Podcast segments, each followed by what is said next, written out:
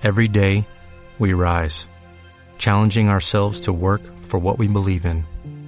At U.S. Border Patrol, protecting our borders is more than a job, it's a calling. Agents answer the call, working together to keep our country and communities safe. If you're ready for a new mission, join U.S. Border Patrol and go beyond.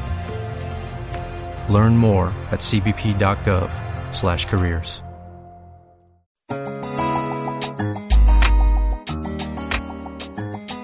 Espacio de talento.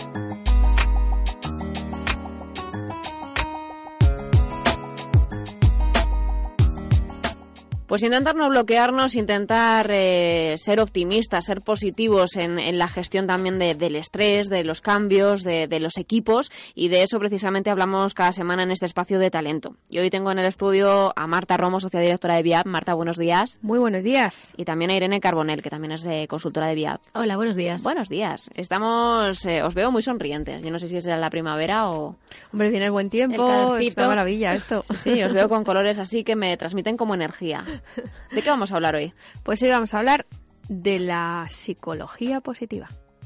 Psicología positiva que aplicar en nuestro campo de trabajo. En la empresa. Y bueno, como... en la empresa y en todos los ámbitos de la vida.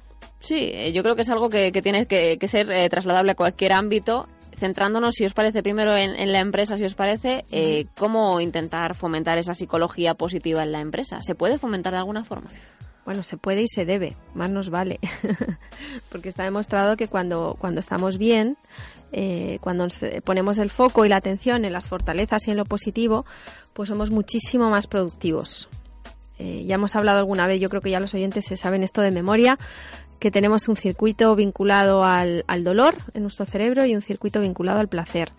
Entonces, siempre que nos enfoquemos al dolor, vamos a estar muy pendientes de defendernos.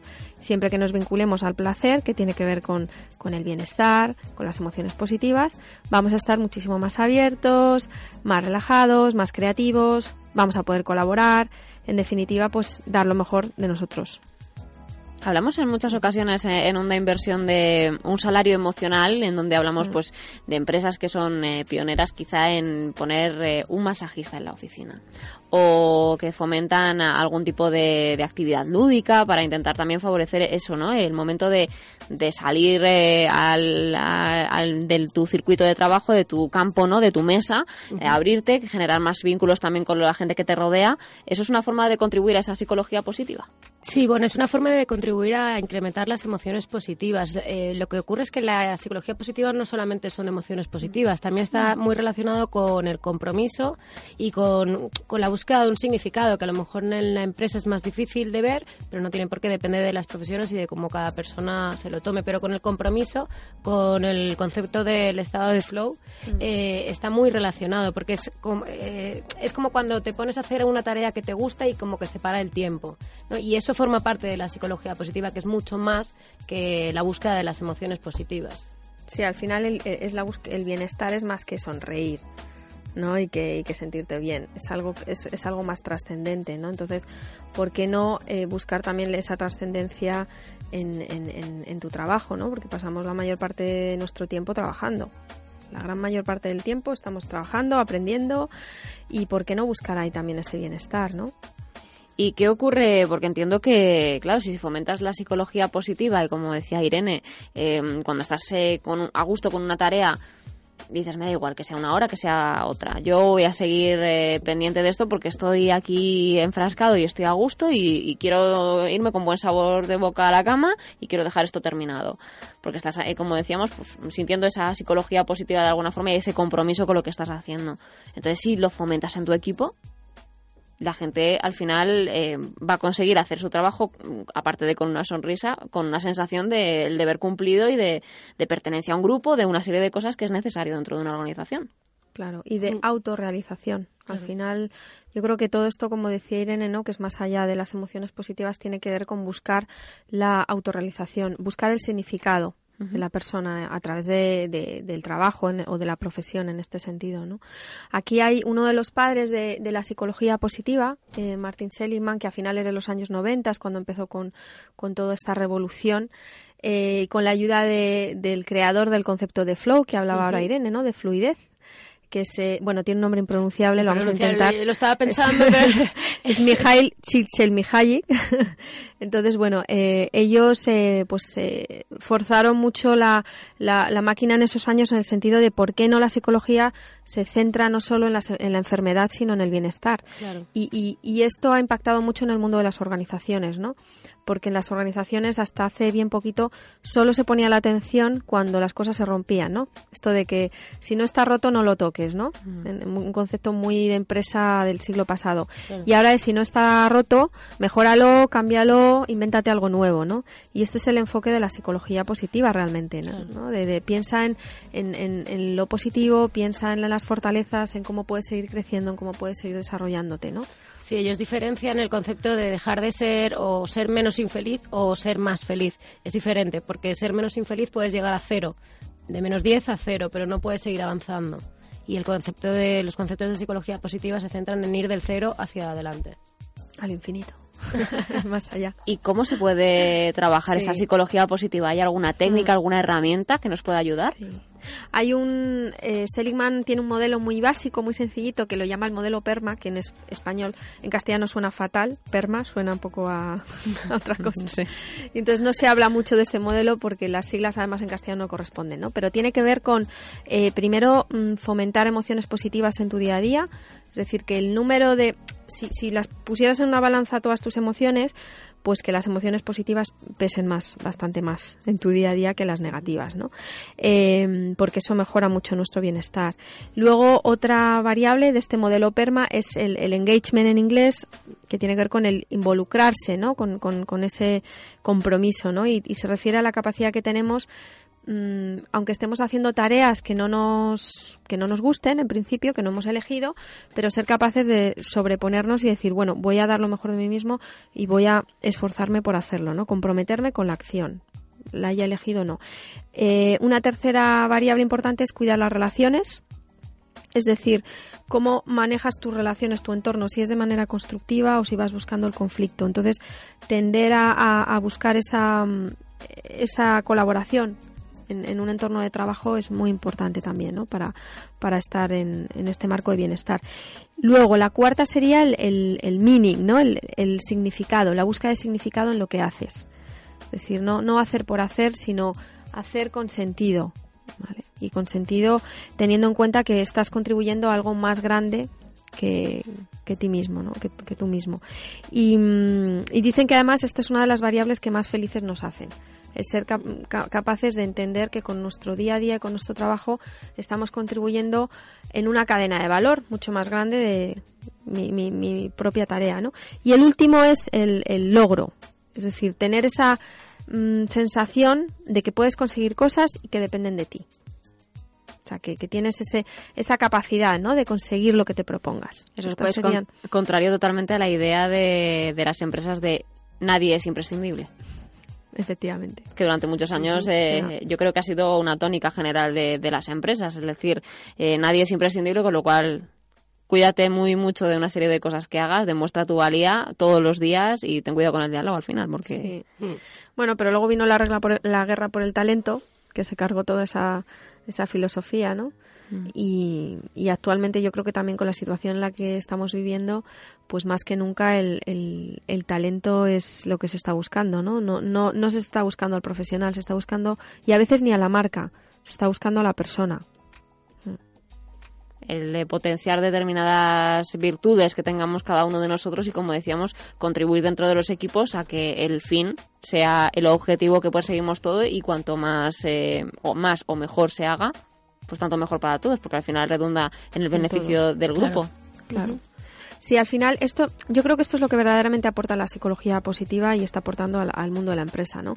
El, el querer más, o sea, el, el, el, el, ir a por más, el, o sea, cuando, un poco basándonos en esto que decía Irene, de que, de que no hay límite, ¿no? Cuando hablamos de felicidad, pues, pues en ese sentido no hay límite cuando hablamos, no, el, el, la trayectoria es larguísima, ¿no? Interminable cuando hablamos de seguir creciendo, de seguir mejorándonos y de poner el, el foco ahí, no en lo que está mal, en lo que es deficitario o en lo que es débil, ¿no? Sí. Eh, yo creo que esa es la clave ¿no? El- la mejora continua. En esto que comentaba Marta antes, que Martin Seligman comenta que bueno que lo ideal es eh, identificar cuáles son tus cinco fortalezas y reorganizarte en tu manera de comportarte y de trabajar en torno a ellas. Mm. Entonces de ahí el recorrido es enorme. Sí, hay un, me, me acaba de recordar Irene, hay un cuestionario, en- lo di para los oyentes si quieren hacerlo, en, es la página web de la Universidad de Pensilvania, Penny. Eh, entonces eh, hay un cuestionario para medir tus fortalezas, lo llaman el VIAS, es Values in Action, ¿no? Valores en acción, esas son las fortalezas. Y entonces es muy interesante porque, porque puedes ver cuáles son esos puntos fuertes tuyos que a veces no eres consciente, ¿no? Porque te quedas en lo, en lo superficial, pero, pero hay veces que tenemos puntos fuertes muy, muy arraigados, muy intrínsecos y que no los damos por hecho, ¿no? Y que poner foco en ellos es muy interesante. Entonces recomiendo a todos los oyentes que hagan, que se metan en internet, que lo busquen y que hagan el cuestionario, que está abierto a- al público y es muy interesante. Al final, eh, conocernos a nosotros mismos también para ver eh, las fortalezas, las debilidades, intentar, Claro. como decía Irene, reorganizarlas un poco. Pero fíjate, la psicología positiva no habla de debilidades, habla de oportunidades de mejora. Eso, ¿Cómo eso- te quedas? eso te cuesta un poco, ¿no?, de asumir. No son debilidades, son una gran oportunidad para seguir mejorando. Esto es como las crisis que traen grandes oportunidades. Exacto. Bueno, es una forma de, de- de ver el mundo. Bueno, es una forma de, de educarte también. ¿no? Y el lenguaje, también como hablamos, es el lenguaje es generador de acción y generador de pensamiento y de emociones. Es verdad que hay muchas palabras que, que las pensamos y directamente decimos, esto suena negativo, esto no se puede decir, voy a pensar una, un sinónimo, ¿no? Hmm. Y, pero hay, hay con otras cosas que no las tenemos tan asumidas. Es verdad, salen, están grabadas. O sea, en vez de debilidades, ¿qué tengo que decir? Oportunidades de mejora. Madre, tengo muchos deberes, ¿eh? esto, esto es muy mal. Tranquila, Ana, tranquila, que si no. Bueno, oportunidades de mejora en vez de debilidades y en cuanto a esa psicología positiva en la empresa, ¿cómo andamos en España? Pues bueno, hay de todo. Mm, ¿Qué, es- qué os habéis encontrado? Como Porque también como trabajáis mu- mucho con empresas, entiendo que también a lo mejor eh, el, el balance puede ser uno u otro, pero hay casos concretos también que demuestran que, Sí. que se hacen las tareas y que obviamente nos ponemos también manos a la obra para mejorar el clima dentro de nuestros equipos. Yo creo que, fíjate, no, no, eh, ¿cómo estamos en España? Pues no sabría decirte tanto como por sectores o por empresas. Sí creo que es un tema muy individual, muy de cada líder con su equipo, cómo lo hace. Porque encontramos empresas en las que ves equipos que son un desastre, dices, madre de Dios, este, este jefe, por favor, que, que se ponga a trabajar en otra cosa, ¿no?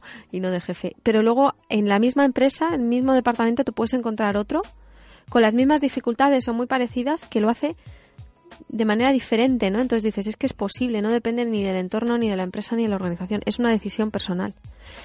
Eso creo que es fundamental, ¿no? Tomar esa decisión. Y luego, por otra parte, mm, bueno, creo que también por sectores eh, lo que sí que vemos es que hay un deseo, es decir, todo esto de la psicología positiva está de moda, entonces es una tendencia. Entonces hay mucho deseo, muchas ganas de... Otra cosa es que, que luego lo practiquemos, ¿no? Que ahí es donde está el reto. Ese hasta el infinito y más allá a mí me gusta. Suena, suena bien. El no, no quedarnos en negativo, ¿no? En intentar siempre mejorar en un camino ascendente que no, no te deje con el ánimo por los suelos, que llegues a tu casa y digas, ¡ay, soy horrible! Eso es. Pero también tenemos la sensación de que cuando hay un, mando durante muchos años, y creo que lo hemos comentado también en alguna ocasión, las estructuras propias de las empresas, como eran verticales, era un poco de dominio, ¿no? De, de sensación de poder, y eso nos ha, nos ha perjudicado mucho en trabajar esta psicología positiva. Entiendo Sí. que en los equipos donde haya gente como muy tradicional o muy clásica, esto les debe de chocar bastante, ¿no? Cuando se lo planteéis. Sí, sí. Incluso que hay gente que a veces dice, no, a la empresa no venimos a trabajar, a pasarlo bien, ¿no? Yo No vienes a ¿y hacer no? amigos. O, o no vienes a hacer amigos, ¿y por qué no? ¿No? Tampoco te es para irte de copas con ellos, pero para trabajar bien y a gusto sí, ¿no? Yo creo que tiene que ver con, con- es un tema muy cultural, de cómo, cómo ha sido nuestra cultura hasta hace pocos años, ¿no? La educación de, cómo era la educación de los hijos, cómo era la educación en las escuelas, pues al final todo eso refleja cómo es, cómo es el liderazgo en las empresas, porque al final el líder es la figura de autoridad, igual que el maestro en el colegio, igual que el papá y la mamá en casa. Y eso es lo que vamos reproduciendo. Ahora están cambiando las cosas. Yo no digo que a mejor, están siendo diferentes, porque también hemos pasado de tener miedo a los papás, ahora tenemos miedo a los hijos, pero bueno, esto da para otro programa. y entonces muchos, muchos eh, líderes eh, responsables de equipo han, han, hecho este movimiento también, de, de, han pasado de tener respeto al de arriba y ahora están temblorosos por los de abajo, ¿no? Entonces yo creo que hay eh, estamos yendo nota, nos, estamos yendo a otro extremo y, bueno, yo creo que es, es un fenómeno habitual el, irnos, la ley del péndulo, ¿no? Irnos de un mm. extremo a otro y que poco a poco pues nos iremos equilibrando, ¿no? En el, en el, en el centro, ¿verdad?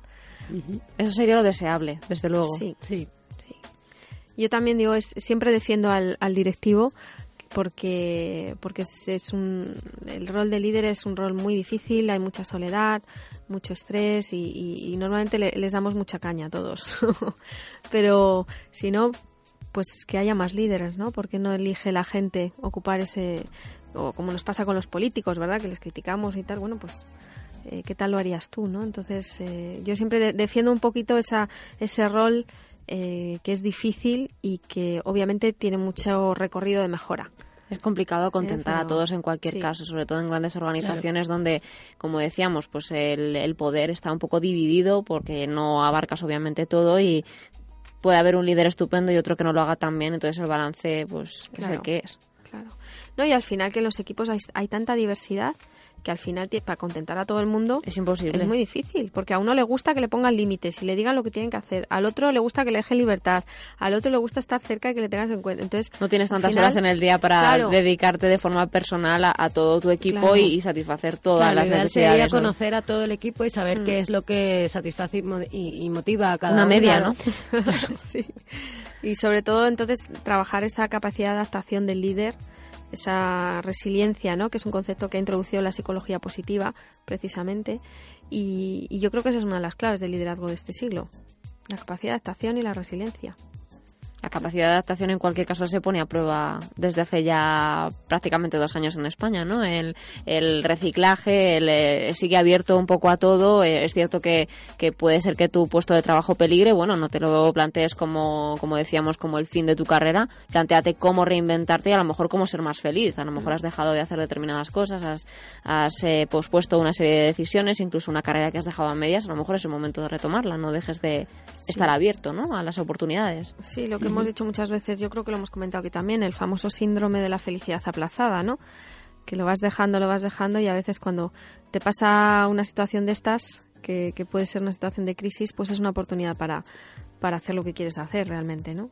Mm. Es lo que hemos hablado algunas veces, lo de la desconexión. Yo mm. también lo veo como eso, como el estar permanentemente activo y, receptivo a una serie de cosas también nos lleva a algunos a tener luego insomnio. Siempre hay cosas pendientes, ¿no? Es imposible abarcarlo todo, entonces, ay, no he escrito este correo, no he llamado a esta persona, no le he mandado el mensaje, no he contestado a fulanito. Mi madre me ha llamado y no le he devuelto la llamada. Te vas a la cama y ahí, sigue, sigue, sigue. Pues sí que es otro día hablamos del sueño, que es un tema interesantísimo y súper importante para aprender y para trabajar. Creía que me ibas a decir para el examen final que me vas a poner. También. vale, pues si un día te, apetece, traemos el tema del sueño y lo, lo revisamos. Sobre la psicología positiva también da para, para mucho, porque entiendo que se ha escrito muchísimo también y mm. ahora con el tema de la resiliencia y el, tema también del reciclaje, ¿no? El, la oportunidad de cambio también en las organizaciones da para mucho, pero vamos a intentar trabajar por lo menos en esos, esas debilidades que no son debilidades, sino que son oportunidades de mejora. Oportunidades de mejora. Nos quedamos con eso. Muchísimas gracias chicas por venir a Onda Inversión una semana más y me plantearé lo del sueño para la próxima. Muy bien. Gracias chicas. Gracias.